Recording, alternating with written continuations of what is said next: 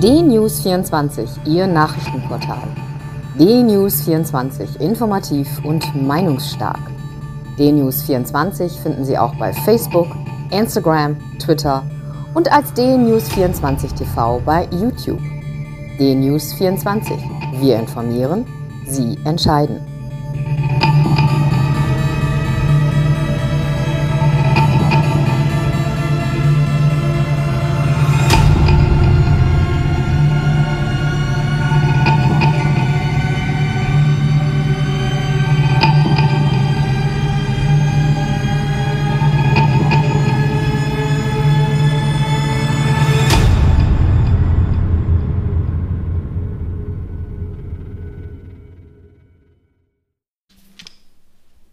Guten Morgen, mein Name ist Uwe Matthias Müller und ich freue mich, dass wir auch heute wieder einige Gedanken miteinander teilen können.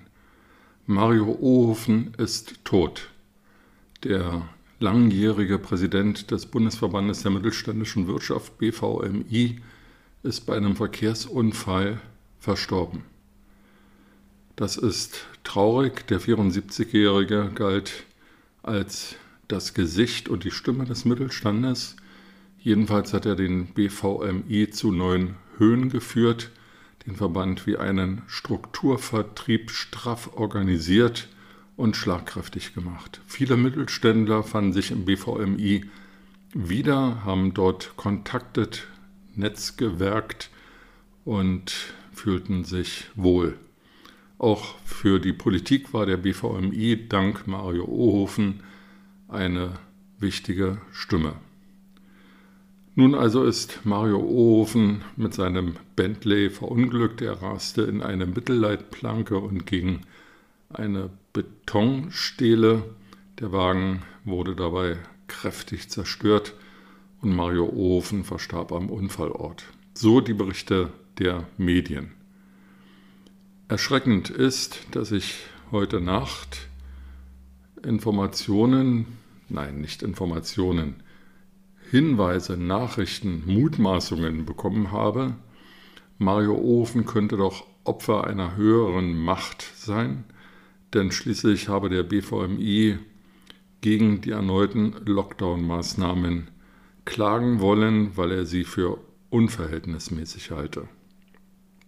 Klagen gegen die heute in Kraft tretenden Lockdown-Maßnahmen gibt es viele, begründete und weniger begründete. Daraus nun zu schließen, dass jeder, der klagt, von höheren Mächten zu Tode gebracht würde, um ihn zum Schweigen zu bringen, ist, äh, wie soll ich sagen, unangebracht? Ja. Doof? Ja. Verantwortungslos? Ja. Letztlich sind die Lockdown-Maßnahmen, die heute in Kraft treten, nur der hilflose Ausdruck der Politik, die es in den langen Monaten, seitdem die Coronavirus-Pandemie in Deutschland, in Europa und auf der Welt wütet, nicht geschafft hat, ein kongruentes, ein in sich stimmiges Gesamtbild, eine Gesamtstrategie zum Kampf gegen Covid-19 zu entwickeln. Sie hat es auch nicht geschafft, die gesamte Bevölkerung, wie man neudeutsch sagt, mitzunehmen. Im Gegenteil, die Zustimmung zur Politik der Bundesregierung, was die Coronavirus-Pandemiebekämpfung anbelangt, sinkt kontinuierlich. Das bedeutet, dass etwa die Hälfte aller Bürger in Deutschland nicht versteht und nicht einsieht, warum man jetzt weniger Kontakte haben sollte.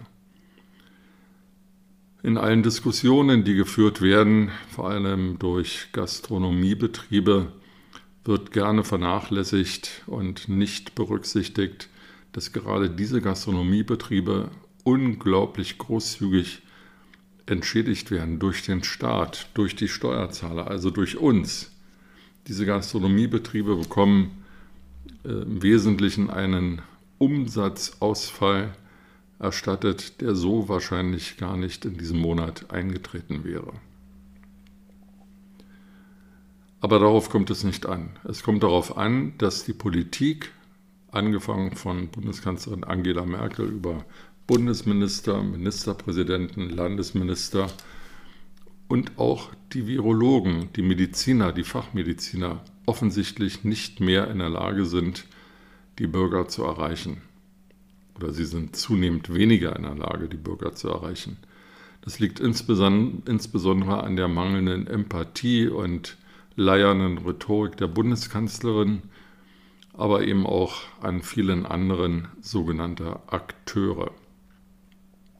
Dabei sollte es doch für jeden Bürger völlig klar sein, dass man an Covid-19 versterben kann, egal ob man jung oder alt ist, Vorerkrankungen hat oder nicht, dass aber vor allem der Leidensweg und die Folgeerkrankungen, die Folgeleiden, die man durch Covid-19 bekommen kann, schrecklich sind. Also gibt es inzwischen viele Berichte von Menschen, die an Covid-19 erkrankt waren. Die News24 hat hier ein Interview mit Caroline Preisler vor wenigen Tagen veröffentlicht. Wenn man sich also schon nicht selbst schützen will, dann sollte man noch wenigstens Abstand halten, Kontakte einschränken und Maske tragen, um andere zu schützen. Und wenn man andere nicht schützen will, dann sollte man doch wenigstens sich selbst schützen. Und dazu trägt das Maske tragen und das Abstand halten offenbar wesentlich bei. Es ist für uns alle, für uns Bürger ein Charaktertest, ob wir trotz der mangelnden Empathie und leiernden Rhetorik vieler Politiker in der Lage sind, uns selbst und unsere Lieben und Verwandten, Nachbarn und Kollegen zu schützen.